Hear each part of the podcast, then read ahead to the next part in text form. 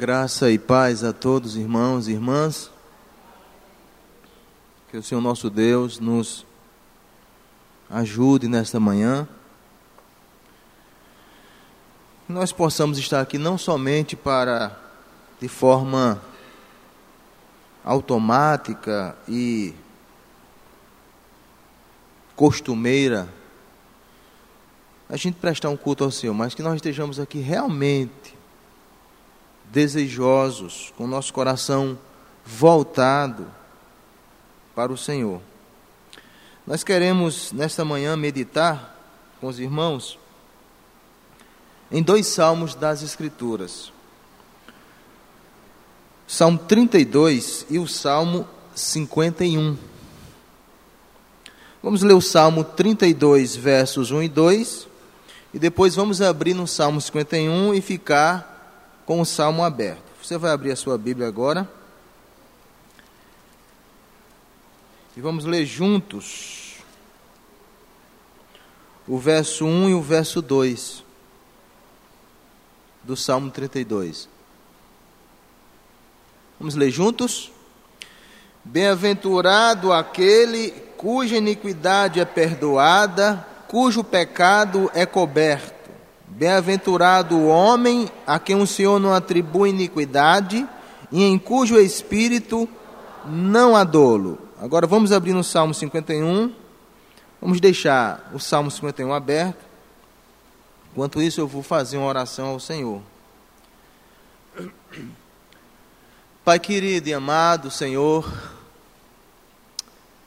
peço encarecidamente a tua graça sobre nossas vidas, renova nossas energias, nossas forças, reaviva a nossa mente, ilumina a nossa mente para que possamos, ó meu Pai, pensar com clareza na tua palavra, com entendimento possamos compreender esta palavra que o Senhor vai estar nos mostrando e nos falando nesta manhã. Que nenhum de nós que aqui se encontra presente possa sair desse lugar, possa estar pensando em outras coisas, possa estar com a mente fora desse recinto, porque isso anularia completamente a nossa intenção, as nossas intenções de te cultuarmos, de te adorarmos. Peço que cada um de nós seja abençoado pela tua palavra, que teu Espírito Santo nos ajude no nome de Jesus. Amém. Dias atrás eu estava assistindo o jornal à noite, quando o jornal ele dedicou uma parte substantiva a falar de uma senhora que morreu aos 96 anos, cantora, artista chamada é, Bibi Ferreira, se eu não me engano. O jornal gastou muito tempo falando da sua vida, tentando mostrar para o telespectador como a vida dela foi maravilhosa. Ela viveu 96 anos de idade, teve outro, oito paixões, oito amores, apenas uma filha, mas ficou muito famosa pela sua forma de viver no Brasil, mas que alcançou a fama, principalmente alcançou a fama sendo é, no Brasil a cantora que tentou que tentou a fama com a música de uma outra cantora francesa chamada Edith Piaf, que morreu no ano de 63. Como a reportagem dizia que aquela mulher era uma pessoa cuja vida foi fantástica, as pessoas que assistem ficam pensando: eu quero ter uma vida dessa, porque essa mulher chegou aos 96 anos de idade, rica, famosa. Eu fui olhar, portanto, e pesquisar sobre a vida da outra mulher na qual ela se inspirava. Uma cantora francesa chamada Edith Piaf, que ficou famosa por duas grandes músicas daquela época. Uma música, é, uma música era, eu não sei muito francês, mas tem uma pessoa aqui que me ajuda. Uma música era La, La, La Vie en Rose, A Vida é Rosa. Ela ficou muito famosa com essa música, mas estourou na fama com a outra música já no fim da sua vida, que foi uma música chamada Non je ne regrette rien, que dizia: Não, eu não lamento nada. As, apenas as duas estrofes, vou tentar ler, que ela canta, vocês conhecem essa música, acho que muita gente conhece, essa música muito bonita, eu fiquei curioso, eu digo, eu quero saber o que essa música diz. Procurei tá, procurei a tradução, e ela canta e diz: Non rien de rien, non je ne regrette rien, ni le bien comme a fait, ni le mal, tout ça m'est bien égal. Non rien de rien, non je ne regrette rien. Sepier, balier, oublier, je me fus de passé. E eu fui procurar pelo menos as duas primeiras estrofes. Ela diz: Eu não lamento nada, nem o bem que me fizeram, nem o mal. Tudo isso é igual. Não, eu não lamento nada, está pago, está varrido e esquecido, e o passado ele não me importa. Claro que a letra não é dela, mas de outra pessoa, mas ela incorporou essa música, e a mensagem dessa música, irmãos, é uma mensagem terrível. É uma mensagem que aponta um estilo de vida para muitas aventuras, muitas paixões, muito pecado, mas que no final você não deverá se arrepender de nada do seu passado, da sua vida. Por incrível que pareça, Edith Piaf, tendo vivido pouco, mas viveu tão intensamente que também viveu oito paixões. Teve também uma filha, curtiu muito a vida. Lendo, todavia, o livro de John MacArthur intitulado Sociedade Sem Pecado, aquele grande homem de Deus, ele vai mostrar como essa realidade aqui está acontecendo dentro das igrejas nos Estados Unidos. Ele vai mostrar como a sociedade americana tem tentado viver sem que o pecado tenha nenhum tipo, cause nenhum tipo de pesar na vida das pessoas. E nas igrejas, palavra pecado, a palavra iniquidade, qualquer coisa que se relacione ao pecado, ele diz que tem sido riscado do vocabulário de muitos crentes.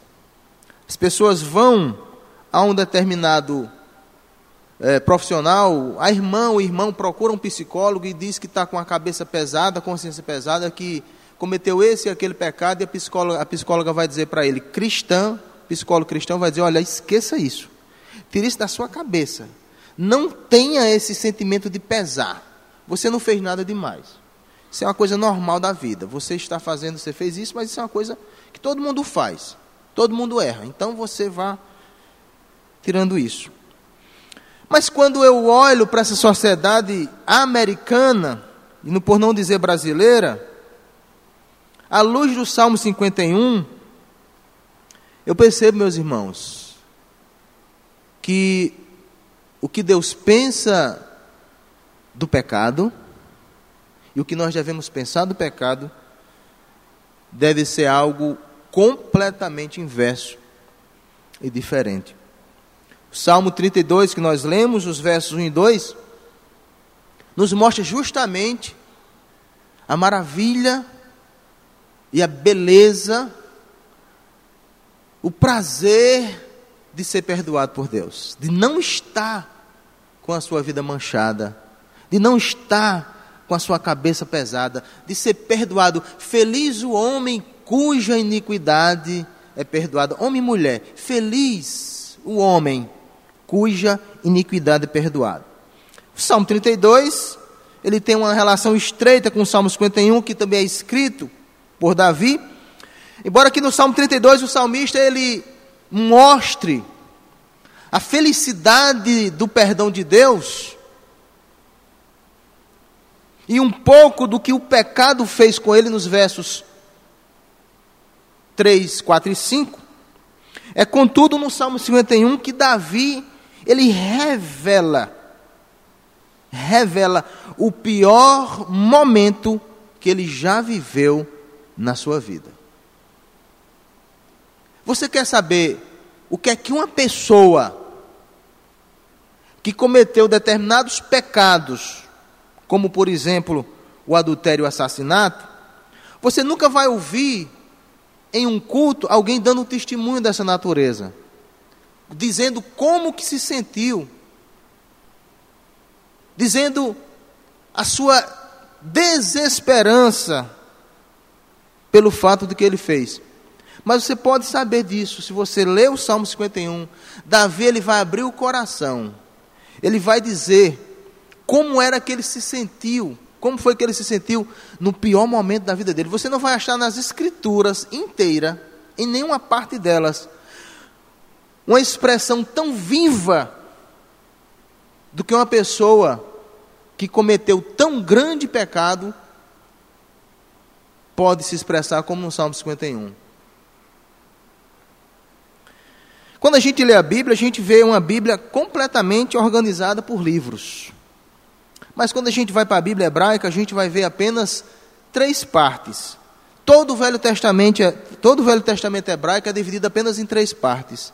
A parte do Pentateuco, que vai até Deuteronômio, a parte de Salmos, que vai de Josué a Cantares, e a parte dos profetas, que vai de Isaías a Malaquias. Dentro deste grande, dessa grande parte de Salmos, que inclui todos esses livros que eu citei, nós temos os salmos propriamente ditos, que muita gente só lê na igreja em leituras devocionais. Mas para quem não sabe, os salmos têm mais teologia do que em toda a Bíblia. Tem mais doutrina do que em toda a Bíblia. Tem mais ensinamentos práticos vivenciados pelo povo de Israel ao longo de muitos anos do que em toda a Bíblia.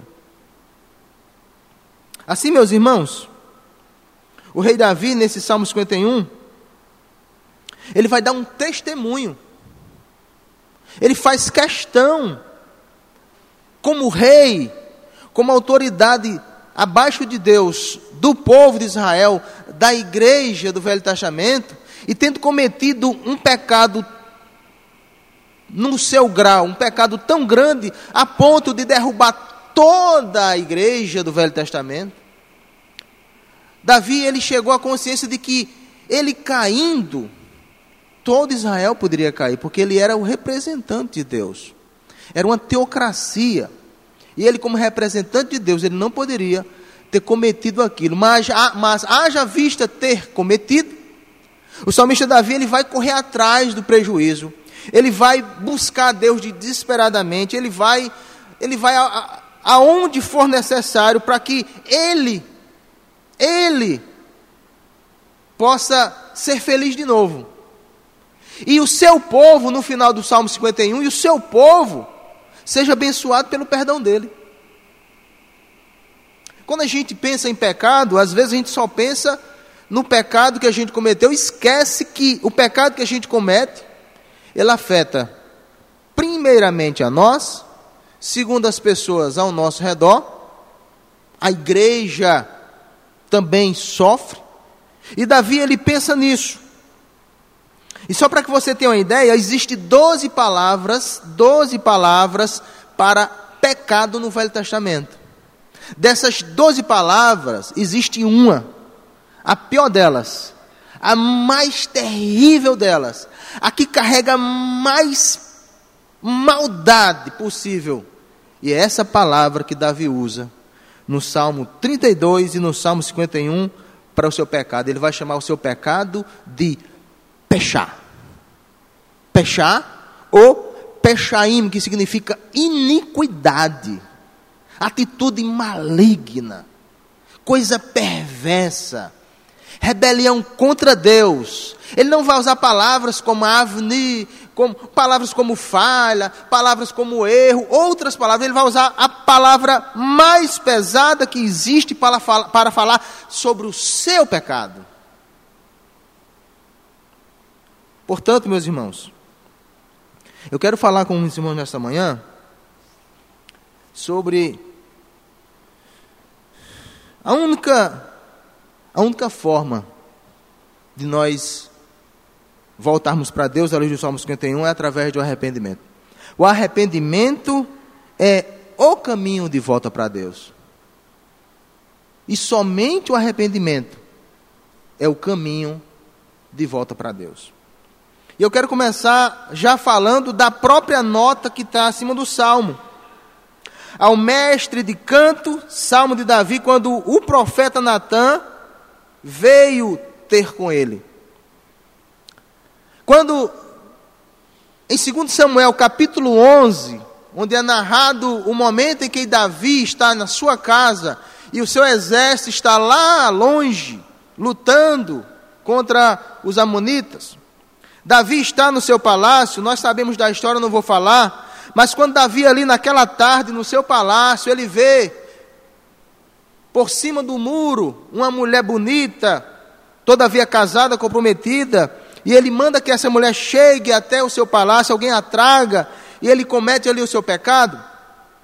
Naquele dia, até o dia que Natan fala com ele, enviado por Deus, por incrível que pareça, passaram-se quase um ano, pouco mais de um ano. Davi passa um ano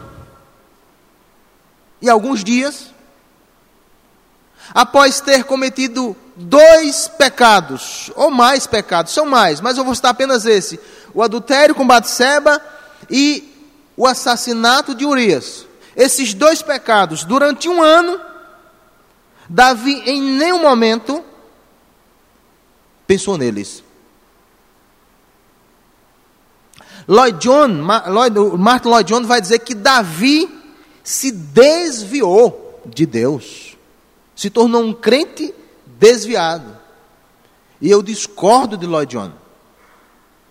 João Calvino diz que Davi, ele não se desviou, mas Davi, e somente dessa forma, eh, Calvino disse que compreende, Davi foi tomado por uma letargia, ele usa essa palavra, letargia para poder explicar como que um homem de Deus, como que o rei de Israel, como que um profeta de Deus, o rei Davi, ele comete duas coisas dessa natureza e passa um ano indo à igreja. Indo à igreja, participando do culto, participando dos sacrifícios, dos holocaustos. Ele não passou um ano nessa situação e afastou-se da igreja. Calvino disse que não, ele esteve durante todo esse tempo no culto. Mas ele estava numa situação de insensibilidade tão grande, numa letargia tão profunda, que era como se ele não tivesse feito nada. A prova que Calvino nos dá de que, de que Davi estava ré, estava em dia com as suas práticas religiosas, estava quente com as, as práticas é, de culto. É que quando Natan o chama e conversa com ele, antes desse salmo, evidentemente, e Natan conta aquela história para Davi, Davi, ele está com seu senso de justiça na flor da pele, diz: esse homem não pode ter feito a coisa dessa, esse homem tem que ser condenado, tem que ser morto esse homem. Davi estava com suas faculdades completamente em ordem com respeito a outras coisas, a pecado de outras pessoas, mas ao seu pecado durante um ano, Davi tinha esquecido. E Natan diz: Esse homem foi você. E aí parece que nesse instante, quando Davi acorda, desperta, ele diz: Eu pequei. Eu pequei. Se a gente ficar só com essa frase de Davi lá de 2 Samuel, a gente não vai entender muito o que significa pecar e o sentimento que uma pessoa, quando peca e ofende a Deus de forma horrorosa, sente. Se você ficar só nesse versículo, quando o Salmo diz, eu pequei, e Natan diz, e Deus te perdoou, a gente não vai compreender muitas coisas. Por isso, ele vai escrever este salmo. Ele quer que todos saibam, quando poucos sabiam, porque o pecado dele, o, o pecado com a esposa e o marido, o assassinato, ele o general dele, e a esposa, ele e ela. A, a sociedade não sabia ainda, o povo não sabia tudo. Ele faz questão de publicar, ele faz questão de mostrar para todas as pessoas, não só o que, ele, o que aconteceu com ele, não só o perdão que ele alcançou, mas ele quer dar satisfação, como rei de Israel, ele quer que todos saibam como foi terrível aqueles momentos que ele viveu depois que Natan falou com ele. Nesse primeiro ponto, portanto, nessa notinha, eu quero falar para os irmãos, e peço que cada um de nós atente a isso. Ninguém, ninguém terá consciência do seu pecado se o Espírito Santo de Deus não motivar essa consciência, seja através de um profeta, de uma pessoa ou da sua própria palavra. Foi necessário que Natan fosse enviado por Deus até lá. Foi necessário que o Espírito Santo movesse esse profeta e ele fosse lá e dissesse: Você pecou. Isso acontece, meus irmãos, sabe por quê? Porque muitas pessoas, mesmo pecando, eu já vi o pastor Fernando uma vez falar sobre isso, as pessoas elas querem justificar para si próprias que não erraram que aquilo não foi lá muito grave. Acho que aquela ideia de pecadinho, de pecadão, não, isso que eu fiz não é tão grave, tal, tal. Mas é. Todo pecado é. Então, primeiro ponto, o arrependimento é o caminho de volta para Deus. O primeiro ponto é que é o próprio Deus se encarrega de enviar alguém ou a sua palavra para nos convencer do nosso pecado. O que Deus pode estar fazendo hoje, através dessa palavra, para nós nessa manhã. Depois que Davi se apercebe do seu ato, acontece aquilo que deve acontecer na vida de todas as pessoas. Depois que se descobre, aí nós vamos ver a expectativa pelo perdão, a busca pelo perdão. Isso tem que acontecer.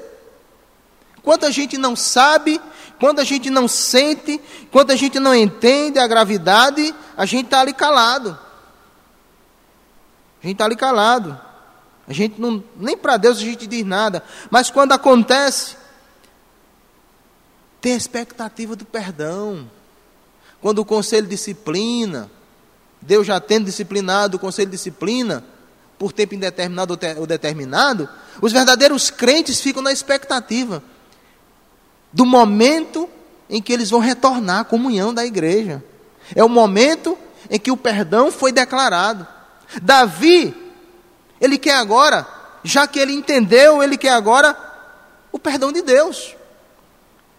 Dos versos de 1 a 9, nós vemos a expectativa que Davi sente em relação ao perdão. E a gente tem que entender que Davi está falando como um pecador e não como um teólogo do século 21.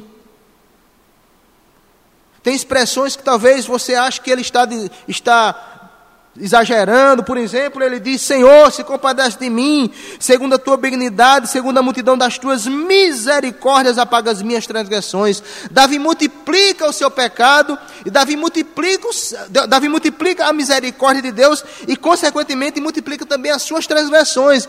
É como se Davi dissesse que uma misericórdia de Deus não fosse, era como se fosse, mas não é assim, eu vou explicar. É como se Davi dissesse: Eu pequei tanto, pequei tanto, que eu não quero que o Senhor tenha só misericórdia de mim uma vez, não. Eu quero que o Senhor tenha muitas vezes, eu quero que o Senhor tenha muitas misericórdias, eu quero que o Senhor tenha uma multidão de misericórdia para mim. Não é que Davi achasse que Deus fosse impotente para perdoar os seus pecados com um ato de misericórdia. Não é isso. Mas ele está, ele está naquela ansiedade, ele está naquele desejo, ele está castigado, ele está machucado, ele está sofrendo. Ele tem consciência de que o que ele fez é uma coisa assim aberrante, uma coisa absurda. Ele diz: Eu preciso que o Senhor venha comigo com a multidão de misericórdia, porque as minhas transgressões, pechaim, a palavra aqui, são muitas. Davi pecou contra Batseba, Davi pecou contra Urias, Davi pecou contra o exército. Porque quando ele manda Urias ser colocado na frente, ele pede que o general dele, Joabe, leve um grupo para frente. O intuito era de tão somente que Urias morresse. Então não é só Urias que morre, um grupo inteiro que vai na frente de batalha, ele manda ficar perto dos muros. Urias morre porque ele pediu para fazer. Se os outros morrem, de graça. Davi pecou contra o exército, Davi pecou contra Deus, Davi pecou contra a nação inteira, então ele diz: Eu pequei muito. Na verdade, aqui Davi está se referindo a todos os pecados que nós conhecemos e o que a gente não conhece. Ele diz: Senhor, os meus pecados são muitos, eu preciso de muita misericórdia.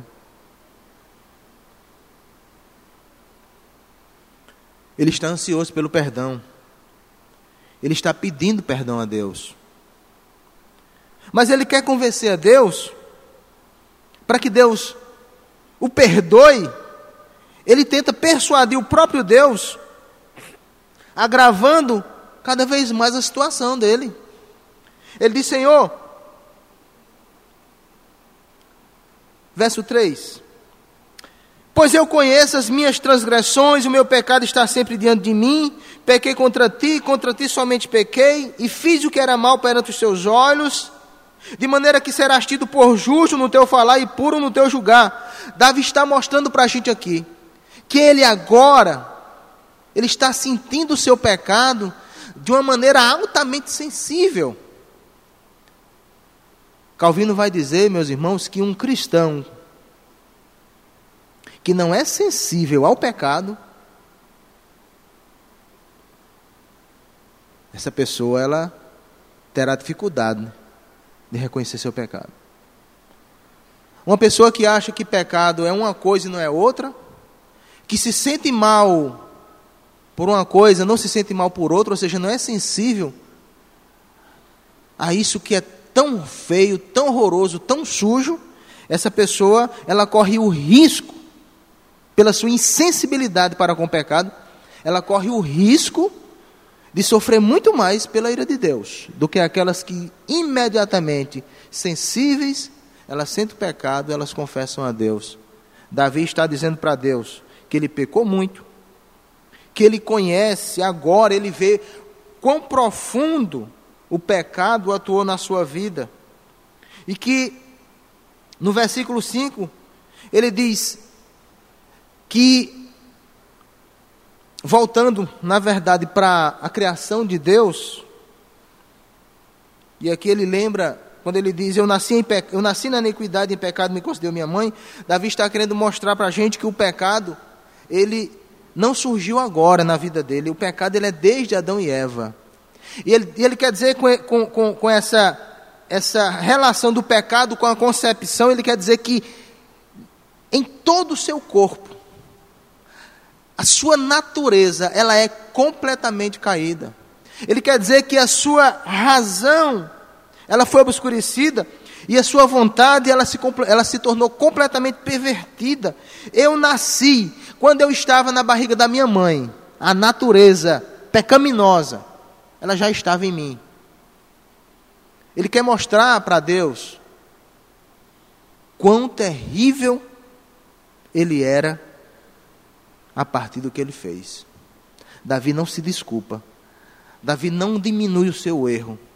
Davi não diminui o seu pecado. Ele não quer dizer para Deus, de forma alguma, que ele não errou tão feio assim. Ao contrário, ele quer agravar mais e mais, mostrar para Deus como foi que ele chegou a isso. Davi está na expectativa de ser perdoado por Deus. E aí no versículo 7, ele chega ao ponto chave para conseguir o seu perdão. Ele vai dizer: Purifica-me com isopo, e ficarei limpo, lava-me e ficarei mais alvo que a neve. E aqui Davi vai, por incrível que pareça, apelar para o ritual de limpeza que os leprosos passavam quando eram purificados por Deus. Só havia uma forma de um leproso ser curado: era se Deus curasse. Não existia nenhuma, nenhuma fórmula secreta, não existia nenhuma coisa que se pudesse fazer para um leproso ser curado da sua lepra. Tão somente um milagre.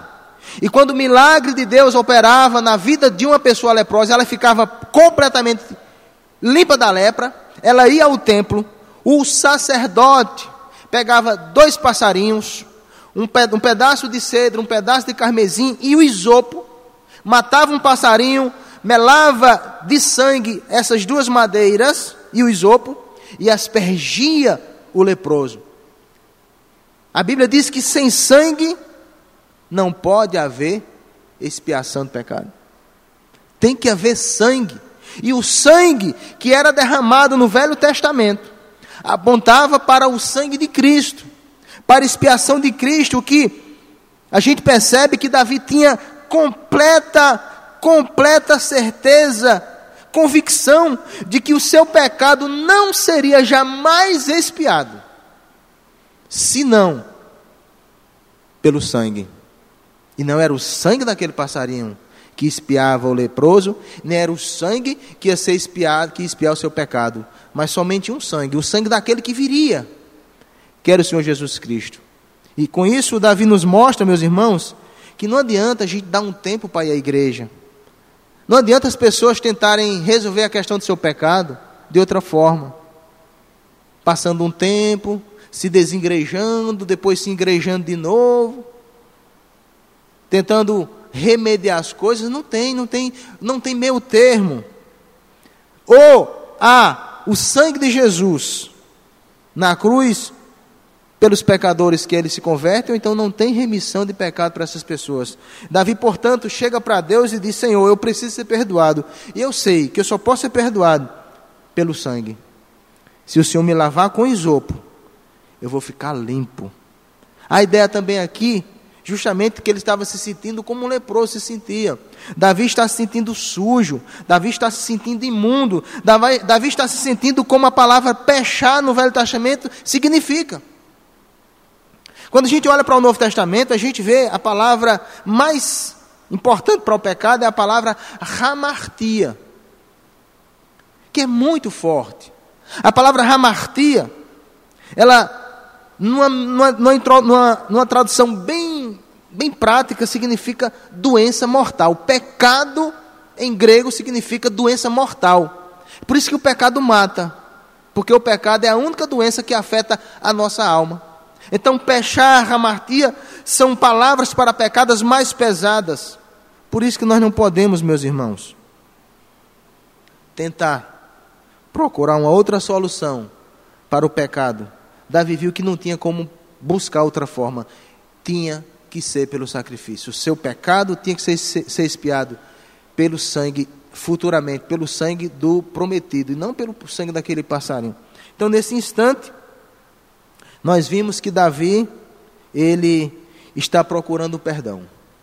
Do versículo 1 ao versículo 9, o Davi, o rei Davi está procurando perdão. Como aquela pessoa Aquela pessoa que pecou e a consciência do pecado foi trazida a ela através de Deus, numa pregação na palavra, e aí a ficha cai, a pessoa se sente mal, porque tem que se sentir mal. Tem que se sentir mal. Se não houver esse sentimento de sujeira, de podridão, se você não se sentir ruim com pecado, você está sendo insensível a ele, você está correndo o risco da ira de Deus vir sobre você. Então tem que haver sentimento. Depois que tem esse sentimento, a busca pelo perdão. E depois que tem o perdão, segunda parte do nosso sermão, os irmãos, é, é, vou tentar ser mais breve possível. A segunda parte do perdão é justamente a expectativa do novo recomeço, da nova vida. A pessoa saiu da disciplina da igreja. Vai voltar a cantar no coral, vai voltar às atividades da igreja, vai querer recuperar o tempo perdido, fazer o que não pôde fazer no tempo que estava em pecado, afastado de Deus. É mais ou menos assim, Davi, ele, ele agora, tendo o perdão de Deus, agora ele quer cair em campo. Davi agora ele quer trabalhar, ele quer servir, ele quer, ele está saindo justamente daquele momento é, de tristeza, de angústia, de terror. Ele quer agora falar para as pessoas, ele quer testemunhar para as pessoas, ele quer evangelizar, ele quer falar da graça de Deus para as pessoas, porque Deus agora perdoou ele e ele quer fazer isso. Dos versos 10, do verso 10 até o verso 17, 16, digo, eu não vou ler, vou ler apenas o versículo 10, quando ele diz: Cria em mim, ó Deus, um coração puro e renova dentro de mim um espírito inabalável. Versículo 12: Restitui-me a alegria da tua salvação e sustenta-me com espírito voluntário. Versículo 13: Então ensinarei aos transgressores os teus caminhos, e os pecadores se converterão a ti. Davi agora ele quer trabalhar. Davi ele quer agora depois desse tempo todo que ele passou na masmorra, depois desse tempo todo que ele passou na insônia, nas angústias, calado, sem poder falar para ninguém, sem poder dizer é, de Deus para ninguém, porque ele estava procurando ser perdoado, ele estava em momento de disciplina com Deus. Agora, quando ele sente o perdão de Deus, ele quer que isso nunca mais, aquilo que aconteceu com ele, não aconteça mais. De fato, não aconteceu. No versículo 10 ele diz: Senhor, crie em mim um coração puro e um espírito inabalável. Porque ele não quer o que ele passou, o que ele passou nesse período. Depois que, na, na, depois que Natan conversa com ele, esse período que ele passou foi um período terrível, foi negro na vida dele. Salmo 32, ele diz: Enquanto eu calei os meus pecados, envelheceram os meus ossos, pelos meus constantes gemidos todo dia. Porque dia e noite a sua mão, ela pesava sobre mim, de maneira que o meu vigor, minha força, minha energia, ela se esgotou, ela se acabou, ela ficou como é, uma sequidão, um estio. Aí você vê aquela terra verde, aquelas plantas, de repente você vê a terra seca, sem força para nada. Ele disse que o pecado quase que o destruía, quase que acabava com ele. Ele ficou na verdade quase morto. Ele não quer passar por isso novamente. Ele quer que Deus crie, crie, nele um coração diferente. Ele quer, ele quer um coração que não mais faça o que ele fez com Batseba. Ele quer um espírito que não mais ceda ao que aconteceu. Ele não quer mais se envolver com pecado de assassinato de ninguém. Ele quer que Deus lave ele, no versículo 14, lave ele da morte de Urias e dos soldados, o crime de sangue que ele cometeu. Davi, ele não quer mais passar por tudo novamente. Ele aprendeu, meus irmãos. Ele aprendeu que muita gente não aprendeu ainda. Que o pecado ele é abominável. O pecado ele é destruidor, não só da vida da pessoa, da família, da esposa, do marido, dos filhos, abala a igreja. No caso de Davi, abalaria Israel todo Israel. Davi está agora numa nova fase da sua vida. Ele, ele quer aproveitar. Último ponto. Versículo 16, 17, 18 e 19, para a gente terminar. Davi vai falar de que o seu perdão é importante para o povo de Israel.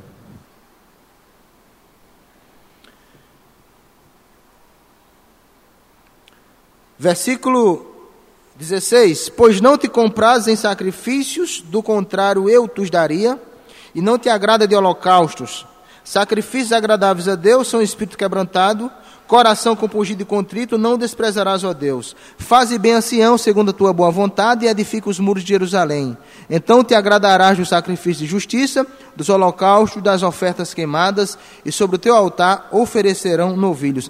O que Davi está dizendo é que o ritual em si, o holocausto apenas, Deus não se agrada. Davi, Davi sabia que Deus se agradaria dos sacrifícios com o coração quebrantado. É tanto que ele pede no versículo 7 que Deus o purifique. Agora parece que Davi está dizendo que Deus não gosta de sacrifício, como se ele tinha pedido. Não, o que Davi está querendo dizer é que sacrifícios sem um coração colocado em Deus, o sacrifício fica ele só, é vazio. Se Deus se, agrada, se Deus se agradar só dos sacrifícios, ele tinha feito somente o sacrifício. Aliás, é o que ele já vinha fazendo antes. Depois que ele pecou um ano, durante um ano, ele continuou fazendo esses sacrifícios. Mas em nenhum momento Deus os recebeu. O rapaz morreu, ele trouxe a mulher para casa, a barriga cresceu, o menino nasceu e morreu. E ele, durante todo esse tempo, ele estava fazendo os sacrifícios que hoje seriam a nossa forma de vir à igreja. Vir à igreja, vir o culto, vir a ceia, cantar, tudo isso aí. Ele disse que Deus, ele não se agrada quando essas coisas são feitas sem o coração. Mas agora, ele está dizendo que o que ele fez foi com o coração quebrantado. E aí, no versículo 18, ele vai falar de Jerusalém. Davi, ele está prestes a construir o templo a partir do seu filho Salomão. Davi sabe que Jerusalém ainda precisa crescer, Jerusalém ainda precisa se expandir, crescer e os seus muros precisam construir. Davi sabe que aquela cidade, ela ainda tem um futuro, aquela cidade, ela não está no tamanho ideal, aquela cidade de Jerusalém, a cidade de Deus, o povo de Deus, ele sabe que aquela cidade ela tem muito ainda para avançar. E que essa cidade ela vai avançar, se Deus, se Deus, na verdade fazer bem a Sião. E como que Deus vai fazer bem a Sião? Perdoando o seu pecado. Porque se Davi, meus irmãos, vamos pensar aqui, se Davi ele não tivesse é, sido convencido por Natã, se ele não tivesse pedido perdão, se arrependido, o que seria da sua, do seu povo?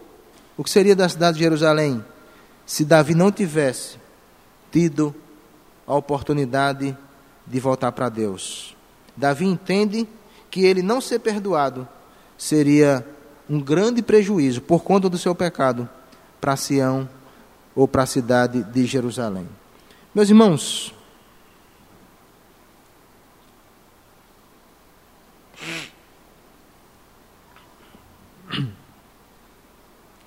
para terminar,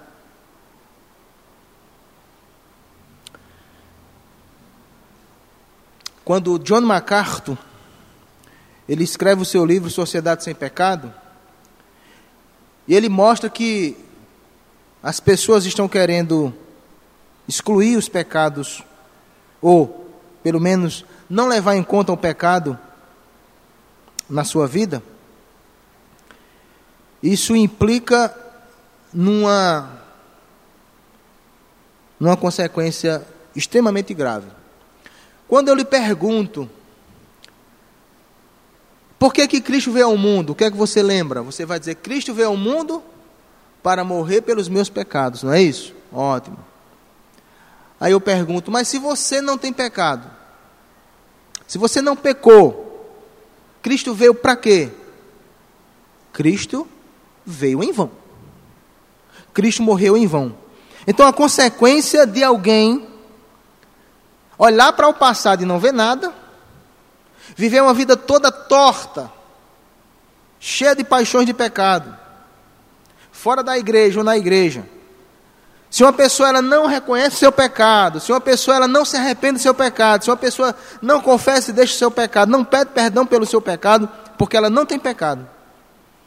Então, o sacrifício de Cristo, que foi pelo pecado, esse sacrifício de Cristo, ele se torna inútil. ele é anulado por aquela pessoa.